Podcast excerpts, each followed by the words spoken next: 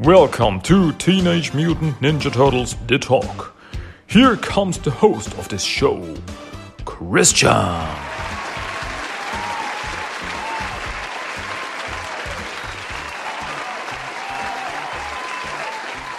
Hey, yo! Welcome back to Teenage Mutant Ninja Turtles The Talk. My name is Christian, and here we go again. This is English episode number 93. And I am, yeah, I'm happy to be here. I'm very happy to have something very cool to talk about. Well, you may ask, what am I going to talk about today? Well, I am gonna talk about Teenage Mutant Ninja Turtles number 116 by IDW Comics today. Well, how are you? Hey, I hope you're fine. Everything's cool. Everything's healthy. I hope so. And yeah, I'm fine too. Thanks for asking. Um, anyway, turtles. Yeah, turtles. Let's talk about turtles. Um, I've got nothing else, so let's talk about turtles. Teenage Mutant Ninja Turtles number 116 by IDW Comics came out April 21 of this year, my dear friends. Yeah, and what can I say? It delivers. But it's a very good issue. I really enjoyed it. But it's, uh, for me and from my understanding, it's very much a setup issue. And I don't mean this in a bad way. It's not like, oh, it's a filler issue. Oh, there's nothing going on. There's, the story doesn't go on or anything. Yada, yada, yada. No, no, no, no, no. It's just that this is the issue before something big happens. Setup. To get ready for the big event that's to happen next issue. And yeah, let's get it on, I guess. Let's start into TMNT number 116. As I open the book, the story so far. Future Lita has arrived in the present with a dire warning. Jennika must perform in the Battle of the Bands if she wants to avoid a grim fate for her and her friends. Well, that's pretty um, a pretty compact version of the overall story. Yeah, and remember, Lita from the future with a time scepter. She's a time stress in training now uh, in the future um, under Renette.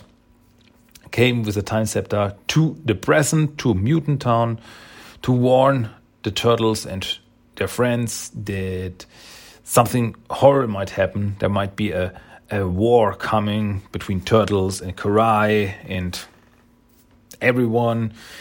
And during this war, they will break up. Leonardo will go missing, and the others they will go each separate ways. And uh, it's just a very grim future, like Jennika going back to be a criminal and stuff like that. And yeah, Lita doesn't want this to happen, understandable so. And so she went back in time to stop it from happen from happening. And one part of this whole thing to stop it from happening is that Jennika must go on with her band idea because she wanted to make a, a metal band. Um, but with everything that was going on in Mutant Town, she didn't have the time. And this this is this is like the part Lita said that is the part where she traced everything back to if she stops uh, making music, uh, Jennika will turn back into her former self. Jennika says, No, I'm not that person anymore. I'm not an assassin anymore. But Lita says, You still have it in you. And you might be the one who then would kill Karai. And then everything will go down the drain. And nobody wants that to happen. So, yeah, and now uh, Lita, yeah, um, said that to Jennika, told Jennika that, and now she's okay. I guess I have no choice. And she tries to start the band. And in the last issue, we saw uh, when they were fighting Tokka and Rahzar, and they were fighting Bebop and Rocksteady. that uh, Jennika um, convinced Bebop and Rocksteady to fight in a battle of the bands.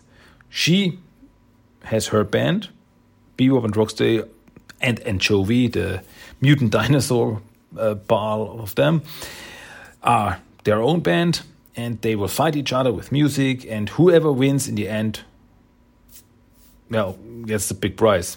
I mean, for Bebop and Rocksteady, it's like they will get to play at the Kennel Club whenever they want, and if they lose, they have to leave Mutant Town forever. So that's the big thing now. Um, yeah, who is behind this book? Let's talk about it. I, I don't talk about the wonderful people behind this wonderful book enough. There is in story consulting Kevin Eastman and Tom Waltz. Story and art by the wonderful Sophie Campbell.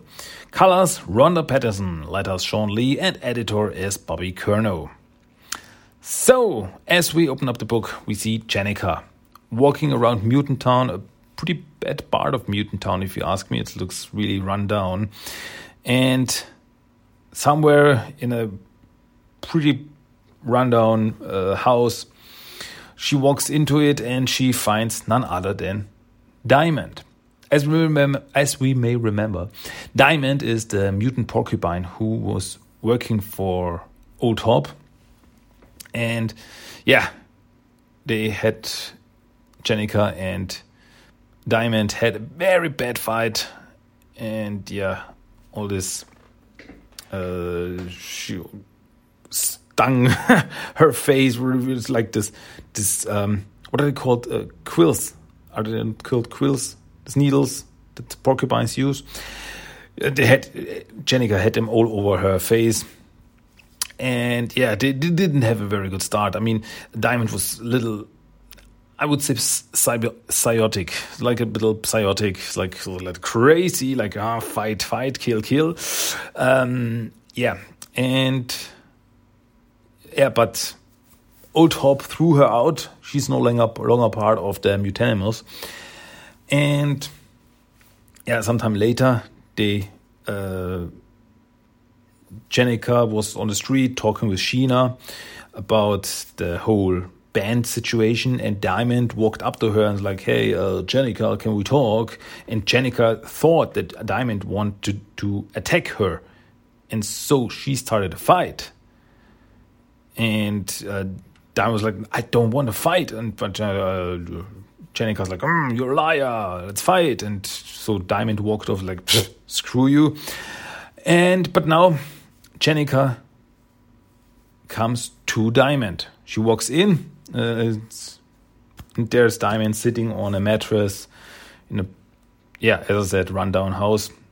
And he's like, um, hey, and he's like, Diamond, what, you again? And Shank is like, wait, wait, wait, wait, wait. I don't want to fight. No face full of quills, please. Ah, quills, yeah, I said, uh, I said right. uh, I got a question for you. Um, and first off, she says, I want to say I'm sorry for being a butthole and attacking you at the Kennel Club. Second, you want to drum for my new band? We need someone. And we've seen Diamond come a very, she's she's come very far. I mean, like um, 10, 15 issues ago, she was like crazy, yeah, destroy everything. And yeah, she's pretty much calmed down. It's not like, oh, you came into my house, I'm gonna kill you. It's like, no, whoa, what are you talking about? Okay, I'm listening. So yeah, do you want to be a part of my band? And like, what, what do I get of it? A job, something to do, and you get to be freaking metal. Okay, it's not uh, freaking metal here. It's like censored ing metal. Okay, everything can fill this out for himself and and Jennika also says, and you maybe get a friend or two out of it. And Diamond's like, hmm, all right, let's do it. And they agree, and yeah. It's like they were they were arch nemesis. They were like arch enemies. They were like fight, let's Jennika and Diamond, let's fight. But yeah, now they say, hey, we don't have to fight. We can work together Like, okay, let's do this. So, uh, sometime later, we see uh, Jennika and Diamond at a room at the dojo uh, doing band practice. There's little Lita in the background with her pink bandana, very cute. And they're like practicing. And yeah, Diamond after a while says, "Hey, if that's the best you got, then we're gonna be cl- get clobbered by Bebop and Rocksteady." And Jennika says, "Hey, hey, hey, I'm rusty. and I got turtle fingers. Come on." uh, and yeah, then Donnie comes in. Donnie walks in, and then something very interesting happens. As Jennika looks at Donatello, she sees it's like this. There's this this mist surrounding, this fog surrounding Donatello, and in this fog we see um, Bebop and Rocksteady, like horror monster versions of Bebop and Rocksteady. And then she looks at Lita, and she sees uh, Lita smiling, but she sees uh, like her past. She sees like a little girl in the streets, a little girl getting mutated, being alone in the streets. And so it's like Lita looks at these people and she sees that they all have something, uh, something on their back. It's like they all have something that's in the back of their mind. It's like horrible things that happen to them.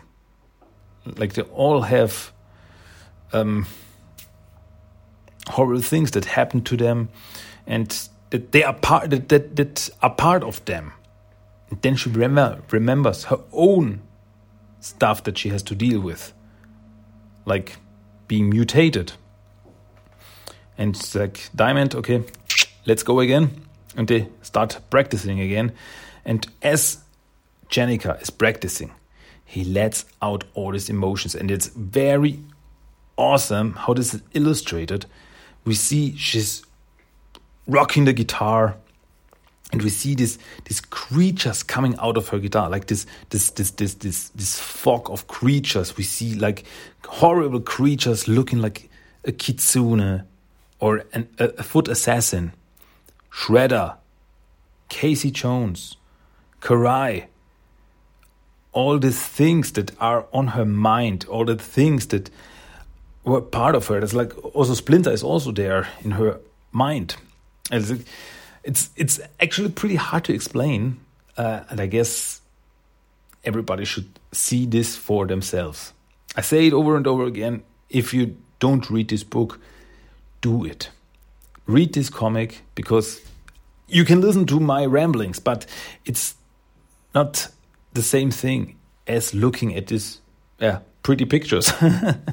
Because it's really yeah you see she's she's rocking this and she has all these memories and all these things that are part of her of her past of her present.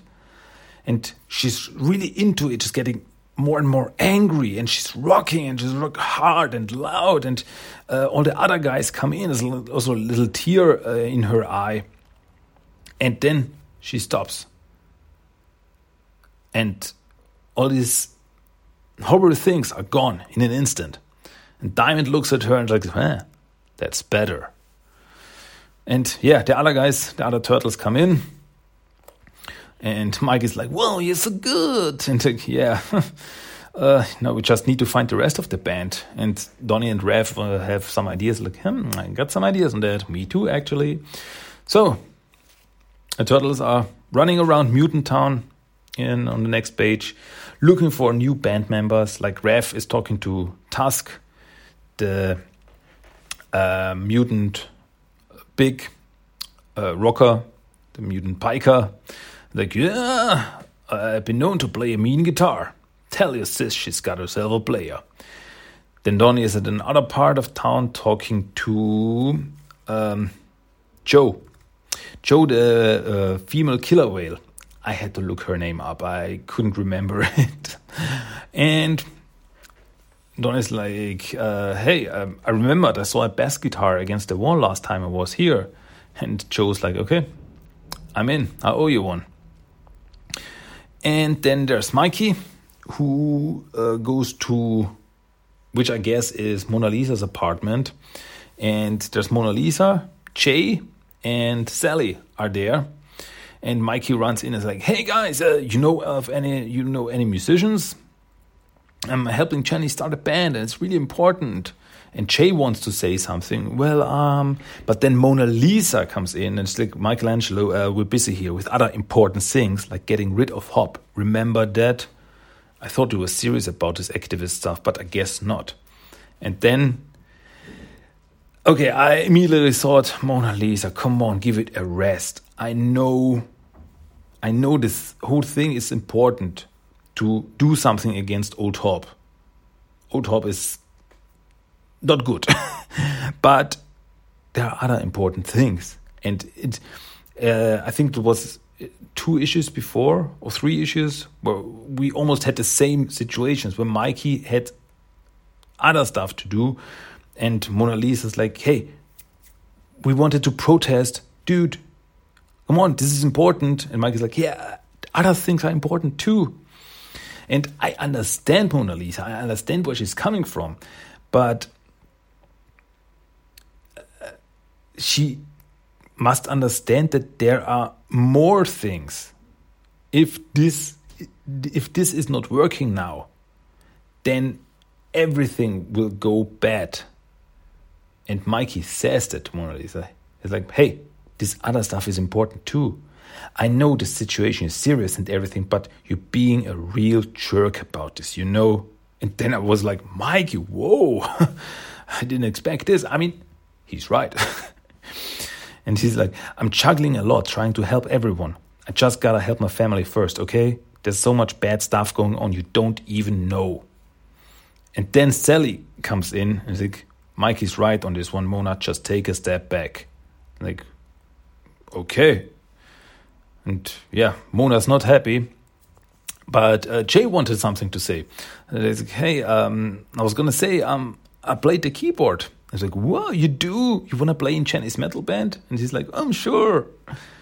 And it's really nice to see this interaction between Mikey and Jay, uh, because Jay, some issues before, he by accident uh, poisoned Mikey, because he's a poison dart frog mutant, and whoever he touches uh, gets poisoned, and that happened to Mikey, and but Mikey was instantly as he was uh, recovering from the poisoning, he was instantly like, "Whoa, uh, I want to talk to Jay. It wasn't his fault. Uh, I, am not angry or anything."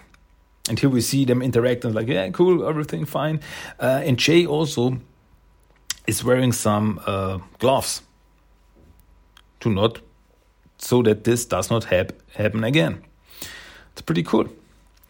Uh, then back at the dojo, the guys, uh, the other guys Oh no, Mikey, Mikey's okay. So it must be uh, sometime later because Mikey's also there.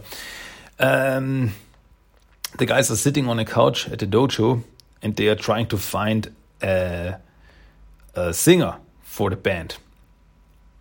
And this is one of my favorite scenes of the whole issue as April is trying out for singer and she sings told me you can count on us.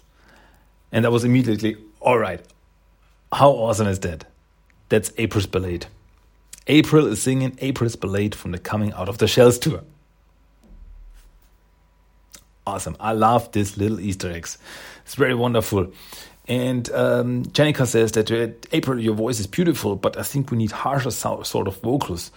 And April says, Yeah, I figured I'm only good at ballets. and then uh, Alopex tries it, like, ah, How about this? La la la. And Rev, Whoa, that's harsher for sure, but not in a good way. I just love this relationship between uh, Alopex and Rev. I hope, I hope nothing bad happens to them. because, uh, yeah, just Rev fooling around like, whoa, it's not in, in a good way. And Alopex, hey, watch it, buddy. and then Rev tries out to for a singer, but he's more a freestyle rapper, and I try to uh, to uh, read, rap, whatever uh, he's doing there. I hope I'm doing it justice. Like refs, okay, uh, check it out. How about this? I'm throwing parts and a couple of rhymes that hit like throwing styles in a couple of size. Ref, res, heavy side, there's double size. Quicker to ninja kick, a couple of guys. Like Mikey's like, yep, Rev is the Mutant Town freestyle king. and uh, suddenly they hear uh, shouting from the other room. And like, Bludgeon, Leonardo, Donatello, you are all cheating. And uh, as they are fooling around, like, whoa, Koya, Koya's at it again. But Mikey's like, hmm, Koya should sing in the band. And Jennika's like, hey, wait, that's actually a good idea, Mikey. and then uh, Leo Don and Bludgeon come into the room, followed by Koya, who's screaming, is like, "Are you cheaters!" as they were playing a, a game of cards. And like, no, we didn't cheat. Ah, what's going on? and Jennika walks up to Koya. I, I also like how this um, relationship evolved.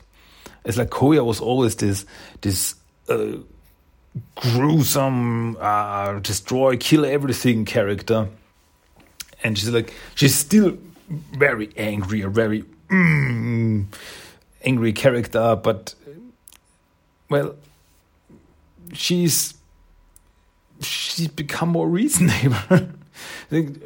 you can't talk to her without uh, having without being afraid that your head will be ripped off. And yeah, Jennika uh, asked her, "Hey, Koya, do you want to sing in my new band?" Like, what? You want me to sing? I'm not some pathetic songbird.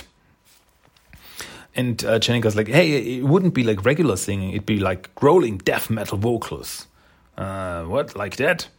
And yeah, uh, for the band to go uh, up against Bebop Rocksteady in a competition, and that's the, that's the thing that's uh, that convinces Koya like, what if I can humiliate those disgusting dolls by joining this band of yours? Then I accept. Like, yeah, awesome. uh, okay, come on, let's get everyone together. We gotta start practicing. It's, I guess we have a band. Mutant Town heavy metal band. How awesome. Sometime later, on the roof of the dojo, uh, Leonardo and Big Lita are on the roof and are talking. And Leo's like, Yeah, it looks like things are really coming together like they're supposed to. And Lita realizes it's almost time for her to leave. And yeah, she's gonna miss them. But Leo says, but if this changes the future, then you still have us, right? You'll return home and we'll all be waiting for you. Uh, yeah, I know. Hmm. And yeah, the very nice talk is like, hey, uh, I want to apologize for not, ha uh, not having been a great teacher to you sometimes and for abandoning you in the future. I can see how I'd ever do that, but I'm still sorry. And Lita say, hey, you don't need to say sorry. You're a great sensei. You've only just started teaching me in this time. There's so much more to do. And Leo um, saying, but I'm still having a hard, a really hard time with uh, there being a timeline where we all abandon each other and everyone else. How good a sensei could any of us be? Well, like things are complicated, you know. Sometimes when things get bad, people do things they never thought possible just to to survive. Uh, taught me that you can change a timeline in, in certain ways and people will end up unrecognizable just from how altered events shape them even slightly differently. It doesn't mean you're bad, all it means is that you're trying to hold on. Just remind yourself that it's not as simple as that. People don't stay the same across all variables. It's like very complicated. we could change tiny events and cause a timeline where we become a baseball team instead of a ninja clan. I would so love to see this. This would be like just one issue. What if storyline? Teenage Mutant Baseball Turtles. I would like, like there's um, like in animes. In animes, there's also uh, there, there, there's there are, uh, very often there's a, a, baseball episode where the characters in the anime um, like Dragon Ball, where they just have a baseball game, just because. and yeah, give me an issue of Teenage Mutant Baseball Turtles. I would, I would so buy that. I would so read that. That would be cool. Uh, and then Leo's like, oh, so okay. Um, so what happened in your time with um, Koya and me? Because Lita said that Koya and Leo, will, there will be something between them. And uh, Lita's like, no, no, no, no, no, no more talk about the future. My lips are sealed. and it's almost time for uh, Jenny's show. Better get ready. Um, but then, then Lita says, oh, one thing I can tell you. Uh, you need to find and train two people named Bob and Carmen. They'll be important. And Leo's like, I don't know anybody by that name. No, you don't. Not yet. Okay, I'll keep that in mind and keep my eyes open. I should really not know better to ask about future things. and a leader, and I should know better to answer them, I guess. And yeah, she says that there are two very important people in the future called Bob and Carmen, who Leo has to train in the future. And um, at first, I didn't think much of it. Like, okay, I, I, I thought about it, but I know I don't remember anyone called that. But then someone, I think on where did I see it? I think it was on Twitter, uh, pointed out that Bob and Carmen are two characters from the Archie comics, the TMNT Adventures, who were students of Leonardo in the future. Um, yeah, so Leo has to train them in the IDW comics, and I guess they are a throwback to the TMNT Adventures. Because with all future things, I mean, there were some, there was a lot of time traveling and future stuff involved in the TMNT Adventures, and in the future, as Leonardo's grown up in 100 years in the future, Leonardo is a master, and yeah, two of his students are Bob and Carmen. So that could be a throwback to that. I, I didn't remember that. As I said, someone else pointed it out, and I was like, oh, yeah, okay, cool. Huh. Yeah, and they will be important in the future. Whatever that means. We will see, I guess. Yeah, just then, uh, Rev walks in and like, uh, here, there you are, Big Lita. I was looking for you. And like, uh, Leo, uh, can I talk to Lita for a second? Um, I've been trying to find a time to ask her something. Like, okay, sure. And then Leo walks off. And Rev uh, starts talking. It's like, hey, I, I gotta ask you something, Lita. I know your future is all messed up, but does Hob ever get what's coming to him? So much of this crap is my fault, cause I let the bomb happen. I could have stopped it, but I blew it. Do I ever get to make things right, even a little? I don't know if I can take knowing that my future self never did nothing about it. And I just gotta know if if you know anything. And yeah, this whole thing is still on Rev's mind. He's still thinking about how, how he could have stopped this whole thing. Because back at that time, at the uh, City War saga, he was helping Old Hob. He didn't know what he was gonna do. He didn't know of the bomb. But he helped Old Hob with getting the components for it, like the DNA and the stuff, uh, steal the stuff from Null. And yeah, as I said, if he didn't do that, maybe he could have stopped it. And it's still like maybe everything would have been different. No mutant town, this whole thing could have been different. And uh, Lita at first doesn't answer, uh, but then she and Rev's like, okay, I probably you probably can't go back in time and totally stop it either, huh? And Lita's like, no, no. And but she says that, hey, the future isn't set. Just remember that. We've already changed it for the better, and so can you. So yeah.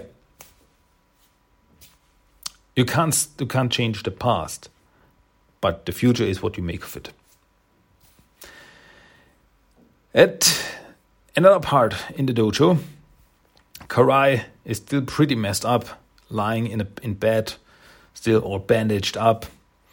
I mean, Koya and Bludgeon already look pretty good, but I guess they're mutants, so their health process is a little different. Ko, uh, Karai is just human, so it takes a little longer to get better. And then Jennika walks in, and she's all uh, all dressed up in heavy metal outfit, like a leather jacket and uh, makeup. Looks pretty, mm, pretty cool, pretty pretty metal. and she walks in, and Karai, ah, you again. And Jennika wants to talk to her. It's like, I mean, the last time it it almost was it almost turned really bad. If uh, Rev didn't walk in, who knows what might have might have happened. But Jennika talks to her now, really calm, like I just want you to know that if this this happened a year ago, I would have ended you right here while you're defenseless. I would have slit your throat without a second thought. Like, mm, okay. But I'm not that person anymore. I got a life now, and I can't be whoever and whatever I want. And yeah, I'm convinced Jennika has changed. She is no assassin anymore. He's she's no killer anymore. It's not the person she wants to be anymore.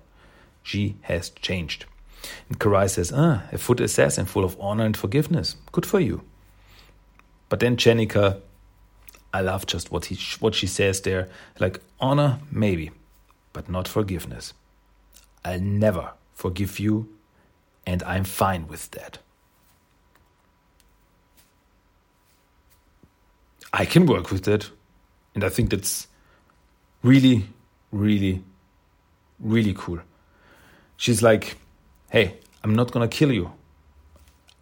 I don't do this anymore. But I will never forgive what you have done. That you almost killed me. And it's like, yeah, see ya, got a show to do. So, at the Kennel Club, um, and her band walks in, and uh, Bio and Rocksteady are already there, and they see her band like, oh, they got Koya on their band, and yeah, like this. Actually, look pretty cool. This whole band, is Jennika, Jay, Joe, Diamond, Koya, and Tusk, and they're all ready to rock and roll. And Rocksteady uh, talking to Koya is like, well, well, well, you actually got a band together, eh? Oh, and Koya is like, ah, shut your mouth, you're boring us. And so, yeah, and Jennika, hey, you remember the terms, right? Sure do. We win, we own this place. And Jenny, we win, you guys leave Mutant Town forever. So get ready to be destroyed. And in the last panel of the issue, we see the two bands on the left, we have Jennika with her band, and on the right, we have Bebop, Rocksteady, and Anchovy. Ready for rock and roll. Ready to be, to go metal. To be continued. And I'm. Dude! That's gonna be cool. I think that's gonna be really, really, really cool. Next issue. As I said before, this whole this this issue is very much a setup issue for the big battle of the bands. It's gonna go down next issue. And yeah, this whole issue was more like like get the band together and get this all rolling, all rocking and rolling. and yeah, next issue is gonna be the freaking battle of the bands. It's something I never thought I would see in a turtle comic. I never thought I would read a Ninja Turtle comic where mutants will have a battle of the bands, a heavy metal concert versus against fighting with music against people in Rocksteady. I never thought that the day would come where I would see this, but I'm so ready for it. It's, yeah, there are some people who not that into it. And in a way, I understand it because it's. Um, if you read a Ninja Turtle comic, uh, you probably want to see Ninja Turtles fighting evil guys, fighting aliens, fighting robots, whatever, slice and dice, cowabunga, whatever, pizza time. And we now have this whole mutant town situation. And the biggest battle right now is a heavy metal concert. Okay, but it's something that was never done before. It was something that has never been done before. Something new, not just turtles save the world. It's. I like it. I like this whole thing. I think that's really, really cool. It's.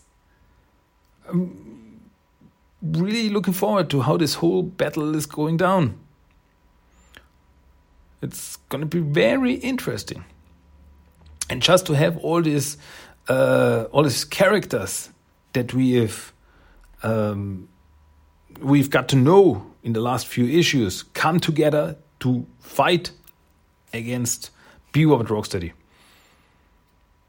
I mean, it's not just like that. It's not just like, whoa, let's have some fun, cowabunga, and uh, let's play music and get Bebop and Rocksteady out of Mutant Town. No, we know that there's so much more behind it. If Jennika didn't do this, if Jennika didn't get to do music, to get the band together, you don't know what would have happened.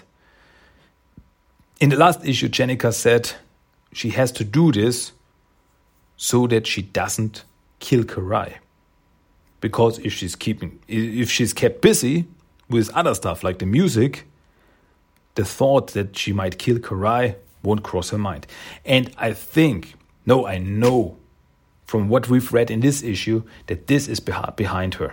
This is past her. She's not going to kill Karai. That's definitely something she won't do as she said hey i'm done with this i'm done with you i will never forgive you but I won't do anything. I will not kill you. I will not hurt you. I'm just doing my thing. And what can I say? That's freaking awesome. Yeah. Okay, so that was the issue. That was TMNT number 116. Pretty cool, pretty, pretty cool as I said, setup issue mostly, but not in a bad way. It's like it's like an issue that's needed.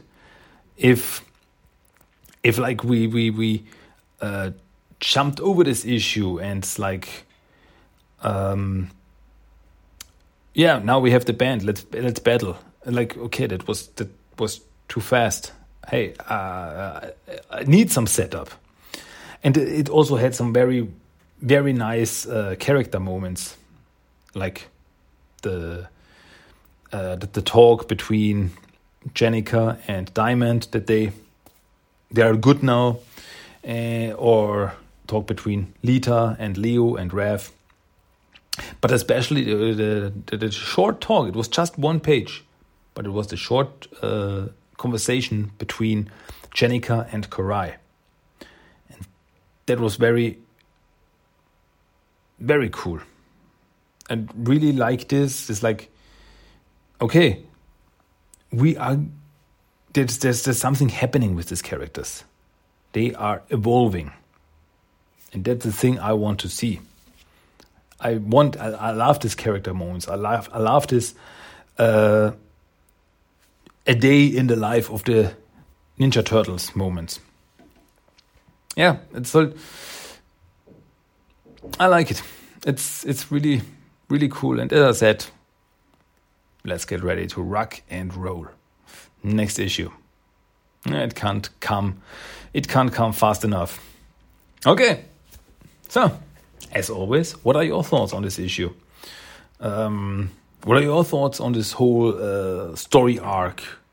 Mutant Town, Jennika, whatever. What do you think about this whole situation? Do you like it? maybe you don't like it. hey, you can tell me. I'm I'm open to talk about this stuff. Um, okay, but I guess we're done with this episode of TMNT to Talk. But one more random quote of the day. Yes, the random quote of the day that's still missing, and I think it's very, very cool. Um, a very cool quote, something that's just pulled out of this comic, but it can't be used anytime. It's not like I'm talking about a Ninja Turtle, I'm talking about this character or that. No, this is something, this quote is something that we have to all, we all have to remember. Okay, but let's get this random quote of the day out of the out of the way so you, you know what I'm talking about. So here is it, random quote of the day. The future isn't set. Just remember that. We've already changed it for the better, and so can you. Okay, maybe now you know what I'm talking about. Because, like this whole thing, the future is not set. You, you can change the future and you can change yourself. If you're not happy with the way things are going, change it. Nothing is set in stone. This is your life. This is your future. Make the best of it. Make something that, if you look at it, back at it, you say, that was good. That was a good decision. So, let's hope for a good future for everyone, I guess. Okay. But that was, that was it. That was English episode number 93 of Teenage Mutant Ninja Turtles The Talk. As always, I hope you liked it, you enjoyed it, and you will come back next time when I talk about more turtly, turtly, turtly stuff. That didn't make any sense, but I just felt like saying it. so, until next time, my name is Christian, and you will hear me again with another wonderful episode of this wonderful podcast that I so much like, and I hope you too. I hope you do too. okay. So, until then, goodbye, adios, and ciao. Cowabunga dudes. Cowabunga! That was Teenage Mutant Ninja Turtles The Talk. If you want to give me some feedback, send me a mail at tmnttalk1984 at gmail.com. You can find the blog at tmnttalk.blogspot.com Check at TMNT Talk on Facebook and Instagram and at TMNT Talk 1984 on Twitter. You can listen to every episode of the podcast on iTunes, Stitcher, and Spotify. Cowabunga!